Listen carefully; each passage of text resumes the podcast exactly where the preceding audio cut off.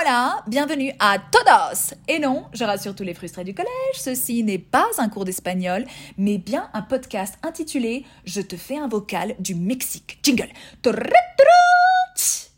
Tout arrive à point, à qui c'est attendre, même quand on préfère les steaks tartare, car oui, ça y est, enfin, me voilà au Mexique après plusieurs semaines d'attente. Et même si tout arrive à point, je ne sais pas si le Mexique est un pays qui arrive à point. Tout simplement parce que c'est l'opposé de ce à quoi on s'attend à partir du moment où on décide de faire tomber tous ces préjugés. Et moi, je pense que c'est la première fois que je me trouve dans un pays où c'est même pas une valise de préjugés que j'avais, mais, mais c'était une malle, une malle énorme, dans laquelle, si on l'ouvre, on trouve euh, des tacos, beaucoup de tacos, des avocats, de la tequila, un soupçon de criminalité, une boisson qui porte le nom d'une pandémie mondiale, et des pyramides aztèques. Point barre. Et en fait, une fois qu'on arrive au Mexique, si on veut vraiment jouer le jeu de la découverte du Mexique, eh ben on fait en sorte que cette malle n'arrive jamais. Et souvent elle peut pas parce que de toute manière elle dépasse les 23 kilos autorisés à l'enregistrement à l'aéroport. Donc comme ça c'est réglé.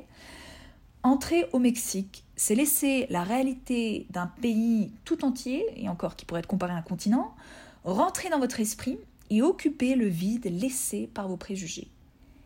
Et mes amis, quelle réalité pour vous donner un exemple, j'ai profité de mon premier samedi pour me rendre au Musée national d'anthropologie, qui est consacré aux civilisations préhispaniques, c'est-à-dire toute l'histoire qui a précédé l'arrivée des Espagnols en 1519. Clairement, j'avais la tête qui tournait à la moitié de la visite, parce que, entre les, accrochez-vous, civilisations Olmec, Maya, de Teotihuacan, Nahua, Toltec et bien sûr Aztèques, ça n'en finit plus. Et bien sûr, je ne parle que des vestiges qui ont précédé l'arrivée des Espagnols. Hein. Rajouter à toute cette mosaïque de civilisation préhispanique le métissage apporté par les Espagnols, sur lequel d'ailleurs je suis encore incapable de me prononcer, hein. faut, encore euh, me laisser le temps de me former. Euh, c'est incroyable, voilà, c'est incroyable. Donc ce qu'on peut retenir au bout d'une semaine, parce que demain ça fera une semaine que je suis au Mexique, on peut retenir que le Mexique n'arrive pas à point. Hmm. Et aussi, on peut retenir que le chiffre 2 est très important. Hmm, pourquoi? Alors, déjà parce que 2, eh ben, ça correspond à 2240 mètres d'altitude. Car, oui, oui, oui, mesdames et messieurs, Mexico City, la capitale, se trouve à 2240 mètres d'altitude, je répète. Hein. Et la seule capitale qui la dépasse sur le continent, c'est celle de Bogota, en Colombie, qui est de 2640 mètres d'altitude. Alors, le désavantage, c'est que vous pouvez avoir le mal d'altitude, hmm, clairement, avec euh, nausées, maux de tête, vomissements, je sais pas pourquoi on dirait une comptine, hein, mais voilà. Mais l'avantage, eh ben, c'est qu'Usain Bolt, il a bien fait de prendre sa retraite, parce que euh, une fois que vous avez passé le cap de la première séance à vomir votre trip, eh ben, vous êtes parti euh, pour euh, être comme si vous étiez en prépa à la montagne, et vous revenez avec des poumons du feu de Dieu. Hein. Hmm, voilà, voilà. deux, c'est quoi aussi? Eh ben, c'est 22 millions d'habitants. Voilà, voilà. C'est, je sais pas pourquoi je répète voilà, voilà.